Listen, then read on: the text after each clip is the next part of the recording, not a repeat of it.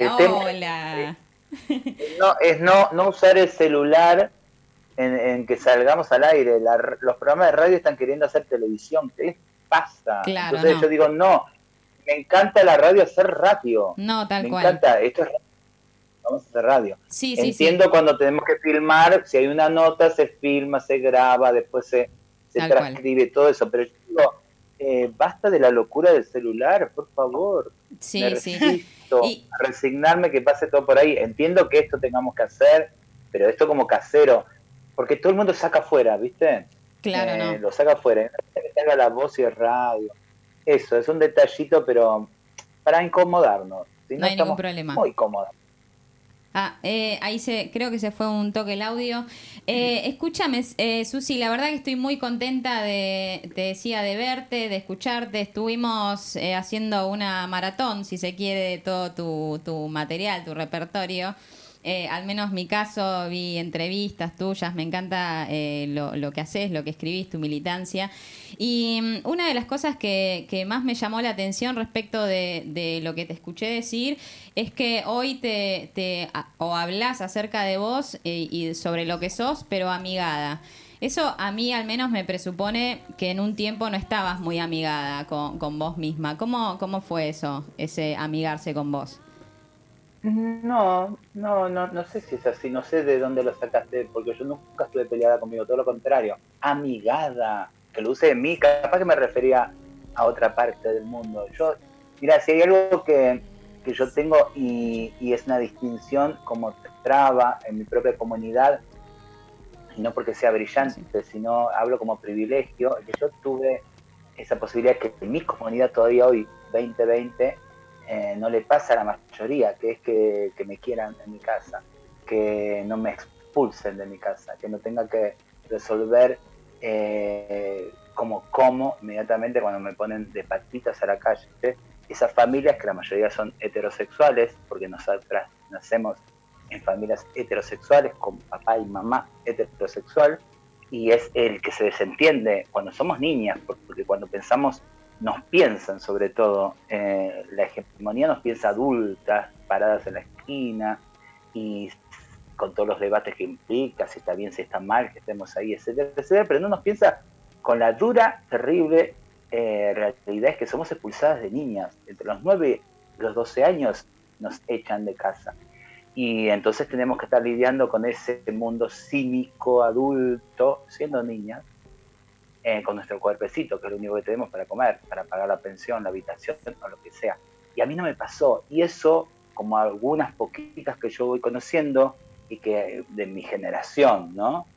Eh, nos cambió radicalmente la posibilidad, sobre todo de la autoestima. Nosotras vamos felices siendo lo que somos, porque ese no ha sido un problema, porque quien me tenía que querer me quiso. Yo no le ando pidiendo al mundo que me quiera, porque ahí donde tenía que ser, me quisieron. Después, en otros, otras negociaciones con lo afectivo y el mundo, obviamente, ando buscando y necesitando eso otro, pero a mí no me no hay un vacío que me tiene que llenar porque mamá y papá no lo llenó, ¿está? Y sabemos lo que significa, y ya no es, ahí ya dejo de hablar de las trabas, lo que significa ser niñito y niñita y te jodan la vida en esos años donde solo te tienen que proteger, ¿no? Mm. Entonces, hay, e, esto hace que, por eso es muy difícil que yo haya dicho que me amigué conmigo, no, por ahí habrá otro detalle más cotidiano, alguna, alguna, alguna pequeñez, pero no con, mi autoestima, porque de eso se trata fundamentalmente, ¿no? De, tardamos mucho tiempo en pararnos frente al mundo y dejar de suplicarle al mundo que nos quiera, porque quien me tenía que querer no me quiso, me abandonó, por decir algo, ¿no? Porque detrás de eso hay mucho más que abandono. Entonces, eh, no sé, vamos a indagar dónde esa nota para a qué me refería, porque seguramente algo me refería, pero no era conmigo. Claro. ah, perfecto. ¿Y siempre fuiste consciente de ese privilegio de, sentirte querida? Eh, ¿O después con, los testimonios de compañeras trabas eh, fue que, que, dijiste, ah, no es una realidad, la mía no es la realidad de todas? Y lo que pasa es que vas mirando hacia atrás, digamos, en pensarte como un ser político te hace ver tu entorno, eh, dónde naciste, eh, tus vivencias, tu biografía está atravesadísima con todo eso. y la lectura que haces de vos misma en cuanto al entorno, en cuanto al mundo, en cuanto a tu país, en cuanto a tu comunidad, es algo que vas haciendo en un proceso, sobre todo en un proceso que no estuvo ligado a el mismo proceso de mi comunidad de empezar a pensarnos, ¿no? Eh, mm. Ese proceso que hacemos, aparte de reclamar, aparte de insistir eh, en, hacer mirar como espejo esta hegemonía, sin todas las responsabilidades que nos asume, porque cuando hablaba de lo que hablaba antes, eh, tengo que decir que se tiene que ser responsable de infancias abandonadas. que en sí es horroroso, yo escucho a mucha gente adulta que no puede tolerar la idea de una infancia abandonada. Y nosotras somos infancia abandonada. Y nadie se hace cargo de eso, por ejemplo, ¿no? Que es algo que supuestamente no prescribe esos abandonos. Mm. Y entonces eh, vamos aprendiendo, yo me voy mirando, yo estoy eh, también en pensarme y en pensarnos, y eso es un largo proceso. Eh, con la vida vas revalorizando cosas que tenés. Hace, un poco, hace recién hice una nota y entonces pensar desde dónde una canta, lo que canta, los oficios que tiene, también tiene que ver con ese mirarse, porque cuando lo tenés, lo tenés, mm. lo vas transitando, cuando no te perturban el tener lo que tenés, lo vas transitando de una forma muy natural, de la misma manera que naturalizamos las violencias, mm. al, contrario, ¿no? De la misma manera que naturalizamos que alguien que nos diga que no nos quiso, o alguien que esté todo el tiempo te diga que sos tonta, que no valés, etcétera, etcétera, eso son como llaguitas que se te van poniendo en un momento creo, quiero seguir creyendo que es posible, inclusive desde los dolores más absolutos, desde las miserias más absolutas, tenemos la posibilidad de pararnos frente a esos mandatos, frente a esas llagas y poder sanarlas y poder eh, doblar el espejo en la que una a veces es tan cruel con una misma y depositárselo a quienes tienen la verdadera responsabilidad, ¿no? Llámese maternidades, paternidades, familias, Estado, Estado claro. Mm, tal cual. Y respecto de, un par de, posturas eh, relacionadas con, por ejemplo, te definís como artista trans, eh, traba, sudaca, y me, resulta como que te apropiaste de muchos eh, términos que son considerados como negativos e, y tal es el caso de, monstruo, ¿no? Y monstruo me remite en muchos casos también a las niñeces, a cómo está propuesta de, que siempre haya un villano, ¿no? Una villana que, caracterice todo lo malo o lo distinto y crear miedo. ¿Cómo, ¿Cómo te parece que se puede hacer para abrazar mejor a las niñeces sin tener esa, esa figura? Eh, si me decís hoy, 2020, en medio de la pandemia, en medio de esta crisis mundial en la que atravesamos, eh, que no es distinto por ahí a lo que pensaba antes de esto, pero sí se me aceleran los procesos. Yo creo que, que tenemos que pedir radicalmente eh, disculpas a todas las infancias, inclusive en este proceso que no las estamos escuchando, porque ¿quién escuchó desde el lado de responsabilidad que sea lo que querían las infancias en este proceso? Mm. Si las infancias querían de esta manera, eh, ¿quién escuchó la necesidad de las infancias en este momento?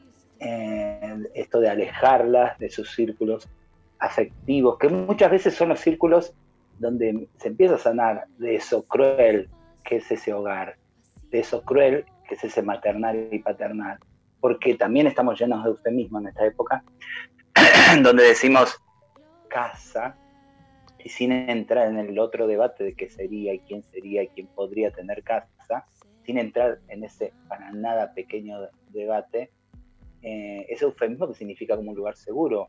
Cualquier persona disidente podemos contarle al mundo todas las batallas que tenemos que librar ahí cuando te toca todo lo contrario a lo que me toca a mí, por ejemplo, ¿no?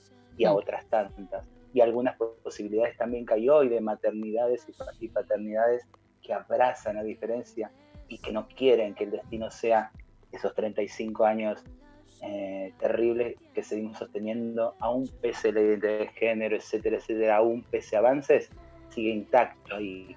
Entonces, eh, en este momento yo creo que hay que pedirle disculpas, abrazarle, eh, entregar el adulto cínico que somos, que lo único que ha hecho es traernos a este fracaso, porque esto es esto, un fracaso de este sistema, obviamente del capitalismo, obviamente con todo lo que sostiene el capitalismo, que incluye ese adultocentrismo, ese patriarcado, eh, esa enorme desigualdad que significa el capitalismo. Y adentro de eso están nuestras niñeces.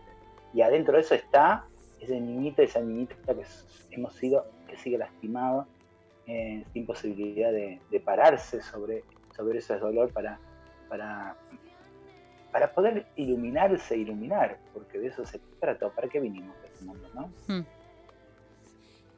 Susi, yo te quería preguntar eh, cómo fue que te acercaste a las coplas y lo que mencionabas recién de, tu canto, la poesía. Eh, ¿Tiene algo que ver eh, con tu infancia? Con esa familia tucumana. Yo tengo mamá tucumana, o, tenía, y tengo papá bambiano, con lo cual tuve una, una, crianza muy provinciana adentro de esta ciudad.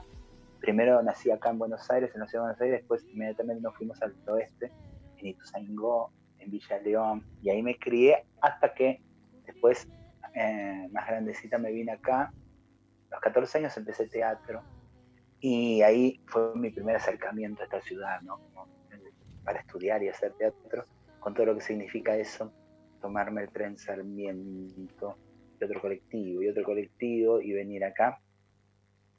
Y eh, a esa edad, eh, en todo caso, empieza todo lo que tiene que ver con la formación enorme que me da el teatro, una formación cultural y ideológica muy potente, porque yo entré a un tipo de teatro como el teatro independiente, autogestivo, súper recontrapolitizado, en el momento de nunca más, en los 80, en mi adolescencia, con todo lo rico que significaba eso, y, y el folclore siempre estuvo de una forma muy natural porque esa familia bailaba folclore, quizás no cantando, eh, pasábamos por el cuerpo. Yo, de hecho, de chiquita empecé a bailar folclore y bailé mucho y fui a aprender, porque viste que se, se cree que hay que ir a, que alguien te lo enseña el folclore. Resulta que el folclore lo sabía mi familia en la fiesta y lo sigue, lo sigue sosteniendo en esa misma raíz.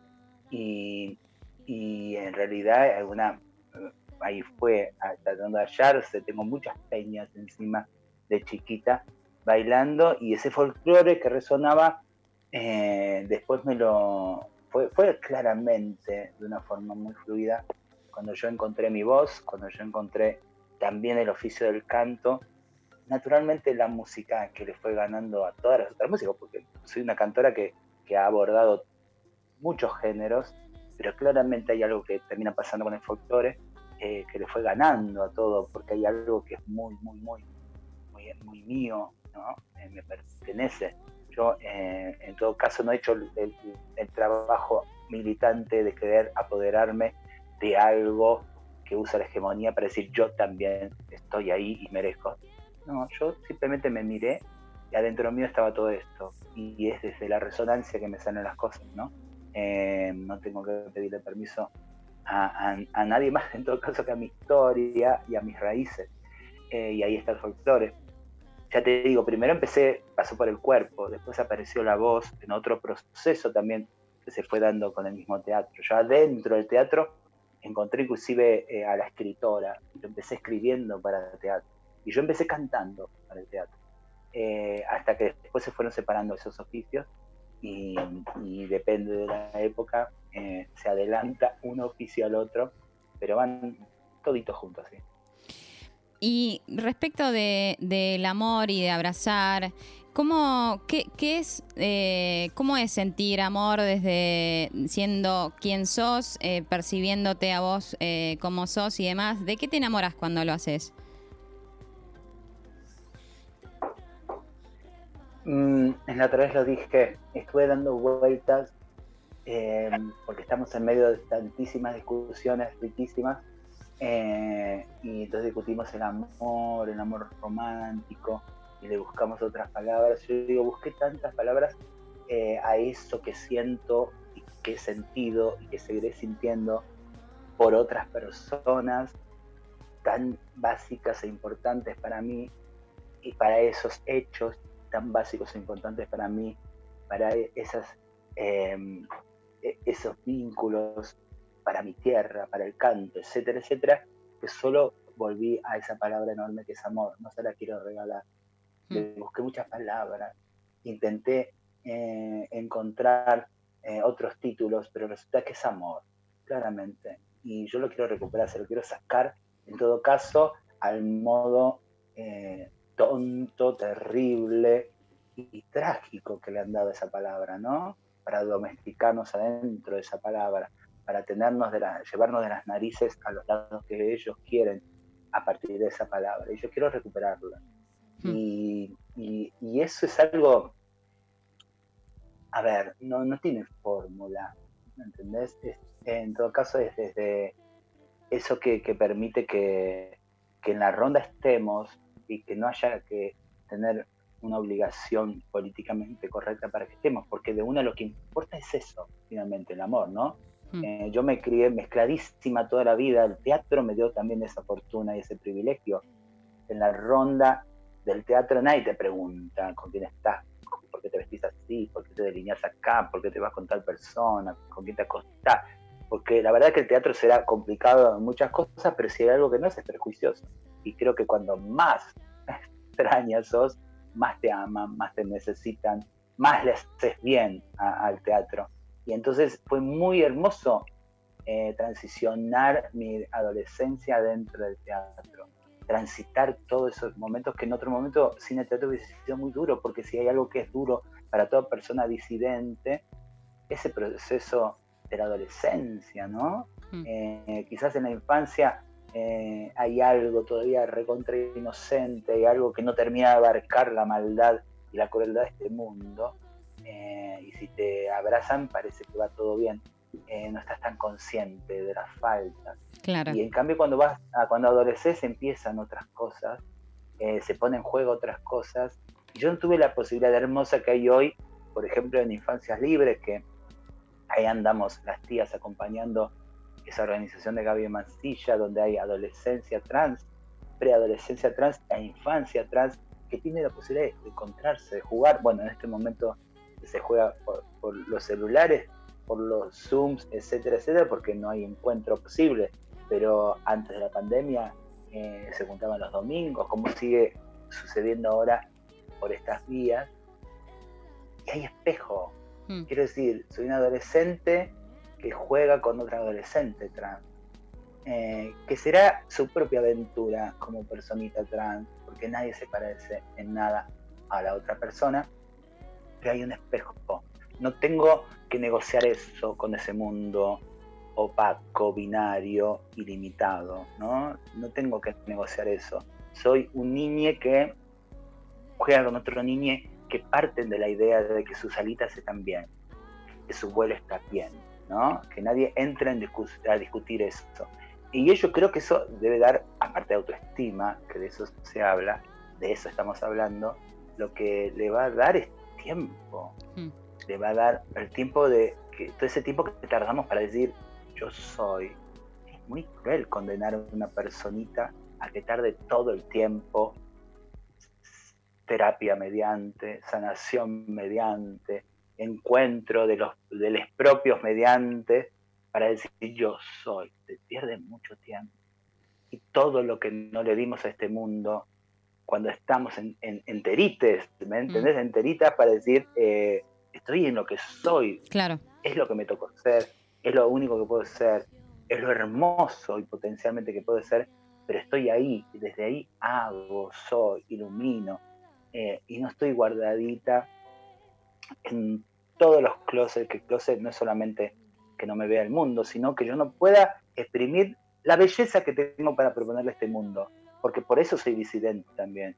Este mundo es horrible, amiga, es horrible, y todo horrible, y esta pandemia es la demostración del fracaso de eso horripilante que es este sistema, a lo que ha llegado y a lo que nos ha traído. La disidencia debería ser, ser todo lo contrario. Yo no quiero ser este mundo estoy en una batalla tácita, eh, artística tácita de vínculos cotidiana, de despegarme de esta porquería, porque hasta a, esta porquería nos están condenando al punto de no saber si tenemos futuro, hmm. al punto de no saber si tenemos futuro. Y yo quiero que mi disidencia sea de eso, de este mundo, de estos modos. Eh, eso, no es solamente que quiero un documento que me plantee lo contrario, a lo que decía antes, no es solamente eso, bien válida todas esas batallas, lo tengo que aclarar, pero la verdad que no me alcanza. después de esta pandemia, después de estos meses, no me alcanza que me hablen con la E. Desde todas las oficinas y desde todos los eh, atrios, atrios se dicen los atriles, y desde todos los discursos. No me alcanza, ¿entendés? Porque me están dejando sin futuro. Eh, y yo no estoy discutiendo eh, como inválido nuestro, nuestra resistencia, que también es nuestro lenguaje inclusivo. No lo estoy discutiendo. Lo que quiero decir es que ya ni siquiera es políticamente correcto que me hablen con la E. Me parece mm. un cinismo cuando están haciendo todo lo contrario eh, para que yo tenga futuro. Entonces yo quiero ser disidente de ellos. Así lo digo. ¿Y cómo, cómo vivís los feminismos de, de hoy? ¿Te sentís feminista? ¿Te importa definirte de esa manera? ¿Te importa el feminismo? ¿Cómo lo ves? Me, me, gusta, me gusta definirme transfeminista porque creo que, que el feminismo eh, es una herramienta poderosa que también nos, nos dio eh, alas, pero también nos dio eh, herramienta teórica, nos dio conceptos poderosos para pararnos y discutirle a esa hegemonía.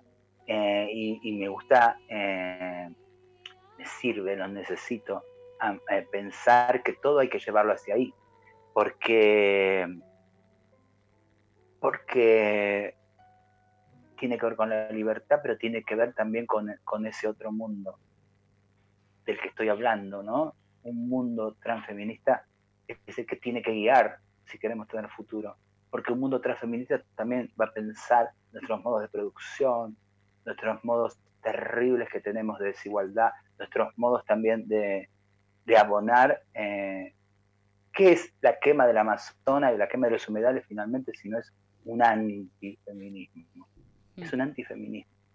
Eh, el patriarcado Winca, como dicen nuestros pueblos originarios, eh, todavía sigue y ha llegado al punto más horrible de su existencia, eh, creo que en estos años, creo que en este año, mostrando descaradamente lo que son capaces. No me importa si te quedas sin futuro, te voy a quemar todos los árboles y ahí voy a poner 18 negociados inmobiliarios, no me importa nada, no me importa el futuro. Y el feminismo y el transfeminismo debe pararse frente a eso. Junto con todas las luchas que llevamos, eh, tenemos que estar en primera fila también eh, para decirles no, mm. para decirles basta ¿Y cómo, qué lenguaje encontrás, si es que encontrás alguno, para hablarle a quienes niegan nuestros derechos? Eh, porque, digamos, eh, vos hablas mucho de, abrazar y del amor y, desde un espíritu muy constructivo. ¿Y qué pasa con quienes parten desde criterios totalmente distintos? Yo, eh, cuando hablo de abrazar, es un abrazo que yo desperdicio. Yo no ando abrazando al mundo opuesto al mundo opuesto lo estoy juzgando, al mundo opuesto eh, no lo niego porque necesito visibilizarlo, porque me hace mal, porque me tira trampas todo el mm. tiempo. Eh, yo lo que necesito es que como tribu nos fortalezcamos, eh, como, como, como espacios disidentes, como espacios feministas, como espacios con nuestras tribus, con nuestros grupos de pertenencia, que cada vez seamos más, pero que crezcamos también en la importancia de ese abrazo que nos va sosteniendo a todas, ¿no? Y a todos, porque no pierdo el tiempo, no es mi interlocución esta gente, no, no pierdo tiempo, pero me parece que es un momento para, para entrar en otra conciencia entre nosotros. Tenemos que llevarnos a otra urgencia entre nosotros. Eh, porque ellos son fuertes, porque nosotros estamos débiles también, porque porque nos siguen dominando, porque se siguen recreando aún en la peor crisis sanitaria eh, como la que estamos teniendo, porque saben hasta buscar nuevas formas de explotarnos, hablemos de la docencia, sino en este momento que, que ya no solamente hace lo mismo que hacía antes, sino que pone su luz, su wifi, su computadora, su tiempo, su salud, eh, y después tiene que escuchar cosas cínicas como diciendo las clases no empezaron. Yo claro. con docente desde marzo que están dando clases y tengo y, tendría que filmarlos para ver todo lo que hacen, abordando cosas eh, que se les exigen y lo hacen porque están les pibes. ¿eh? En serio lo hacen porque están les pibes. Mm. Eh, y entonces yo abrazo a, esa persona. Me interesa desperdiciar un abrazo en nadie que no valga la pena. Mm. yo creo en las grietas Eh, yo creo que las grietas es una discusión de poder y de intereses de esos poderes. ¿De qué están hablando? Dejen de romantizarnos. Entonces la idea de que pensar en este mundo no es incomodar a la gente que tiene todos los privilegios materiales para los cuales eh, hay tanta pobreza. Dejémonos de joder, tiene que ver con eso, no me cuenten el cuentito eh, de las mesas rococó que hablan de otra cosa. Es mentira y yo estoy en esa discusión. No soy inocente, pero tampoco lo esto lo han dicho gente muchísimo más inteligente que una, muchísimo más preparada y con muchísima más documentación. Es una discusión política. Eh, y entonces es, es, imposible que si queramos empezar a pensar en ese mundo eh, y exigirle a quienes nos gobiernan en todos los niveles que se dejen de joder de quitarnos futuro, no se muevan intereses. O no les exijamos a que definitivamente al escucharnos muevan intereses. Entonces tenemos que estar preparados porque, porque ellos tienen todo eh, y así como antes nos metían en una dictadura, eh, saben hacer golpes de Estado de, todos de todas las maneras, saben quitarnos todo de todas maneras, hasta el punto de que andas a ver si no tenemos una pandemia también inventada por ellos eh, para probar un montón de cosas, eh, que sigue siendo finalmente el seguir atrapándonos, atrapándonos y, y disciplinándonos y teniéndonos calladas, etcétera, etcétera. Por eso, a mí me parece que la fortaleza de ese abrazo tiene que, ser, tiene que ver con nosotras, hmm. tiene que ser con nosotros. Tenemos que, mejorarlo, tenemos que, en este momento tan terrible en que no nos tenemos, porque el, gran cierto es que nuestra fortaleza ha sido la calle, donde ganamos pulseadas ha sido en la calle, donde nos encontramos, nos sostenemos, nos recreamos, nos mejoramos, nos mimamos, etcétera, etcétera, es en la calle, en todas sus formas, espacios culturales, encuentros, rondas, etcétera, etcétera, modos de autogestión, es donde, y no es casual que todavía sigamos siendo, en el caso del arte, por ejemplo, eh, las que, las que, las que menos esenciales, las que menos esenciales hemos sido, no es casualidad. Hmm. Me parece que hay un sector que es bruto y que no entiende que no hay forma de, de una sanidad de un pueblo sin cultura, no hay forma, que no es una cuestión solamente de vitamina A, vitamina B, solamente, eh, sino eh, de todo lo que significa el arte que ha acompañado a esta humanidad, porque sin arte esta humanidad hace rato que no hubiese estado. ¿Entendés? Si esta, si esta humanidad solo se hubiese guiado por la ciencia y por la política burocrática, que son los grandes responsables de este fracaso, quienes nos han traído hasta este fracaso, sin arte no hubiese sido posible durar hasta acá. Así que si hay un futuro, tenemos que estar ahí también para poder soñarlo. Es Susi Shock la que nos cuenta, nos interpela y nos invita a seguir pensando acerca de, todo esto. Y a vos, Susi, ¿te interpeló la maternidad? ¿En algún momento caíste también en lugares comunes y, dijiste, eh, ah, la estoy pifiando, no es por acá?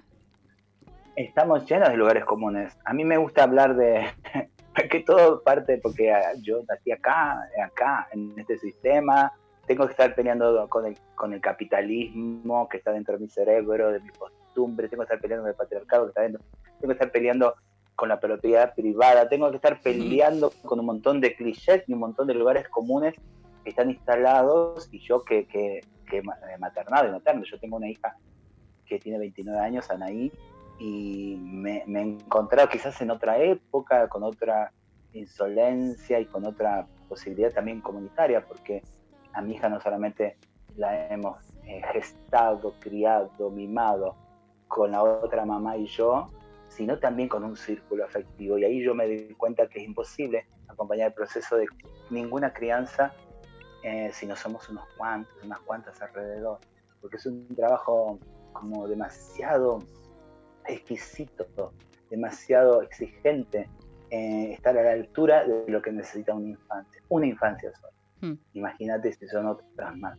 Y entonces al lado de Anaí, no solamente estábamos nosotras las dos, estuvieron los afectos que también fuimos construyendo, las dos separadas, cuando dejamos de, de, ser pareja, y eh, dentro de eso también estaba mi, mi, papá, mi mamá, mis hermanas, amigas. Eh, Anaí tuvo un círculo muy grande que permitió eh, primero poner en práctica que las infancias no es de una sola persona, o de dos en este caso, sino claramente debe ser de una tribu. Eh, y que nos tiene que importar todas las infancias que tenemos alrededor, aunque no sea mi hija, mi sobrina, mi hija, mi alumna. Eh, hay una responsabilidad como tribu que nos han también sacado, arrebatado, ¿no? Ese concepto que hay un niño, una niña, un niño que viene, que no solamente debe ser celebrado si tenemos ganas de tenerlo y tenemos la posibilidad de tenerlo, porque también podemos decidir no tenerlo con toda la libertad, pero si decidimos tenerlo, eh, es toda la atención que tiene que ver ahí. Porque, porque no pidió venir, porque también parte de esa premisa que tenés que ir desandando de cuánta mezquindad hay inclusive en esa realización maternal, paternal que nos meten, ¿no? Como chip. Hmm. Eh, y, y andas a ver ahí cuántos líos hacemos y vamos solas. Eh, yo pude pensar en mi maternar con todos mis procesos, yo pude pensar en lo que iba necesitando mi hija en todos mis procesos y en los propios procesos, pero porque no, no estaba sola, porque, porque se va armando una asamblea amorosa alrededor, porque somos humanas y porque venimos de todos esos lados que les comenté antes, ¿no? Eh, entonces todo el tiempo está la posibilidad de la falla, la posibilidad de la trampa. Eh, y ahora que, estoy frente a una hija adulta eh, y que está en sus propias búsquedas y está en, sus propias realizaciones y sus propias independencias, son otras las, secuencias donde nos paramos y nos reconocemos. ¿no? Y también tiene que ver con esa historia, indudablemente, hmm. donde siempre, sobre todo, ha estado el abrazo. Eso sí, creo que he tenido 28.000 fallas, pero lo que nunca dejé de sostener es el abrazo que a mí me sostuvo también. Como lo sé, yo hablo de eso. Hmm. Como lo vivió mi cuerpo, mi cabecita, mi corazón, eh, entonces yo hablo de eso. Bueno, Susi, la verdad ha sido un placer eh, charlar en este lunes feriado. Gracias por este tiempo tan generoso que nos diste. Eh, fue un placer charlar, verte y seguir aprendiendo con y de vos. Abrazo a todos quienes escuchan. Ya volveremos a la ronda esa mágica de las radios, de los micrófonos, de las mesas o de lo que sea. Cada radio tiene su encanto en el lugar que esté. Yo soy una gran partícipe de las radios porque viajo mucho y en cada lugar hay una radio, con la amplificación gigante que significa las radios de los pueblos, de las ciudades. Eh, y entonces eh, extraño esos estudios, extraño eh, esta ritualidad hermosa que implica que sabemos que hay alguien que lo tenemos que imaginar que está escuchando. Muy lindo. A vos, Susi. Un fuerte abrazo. chao, chao, chao. Chao, chao.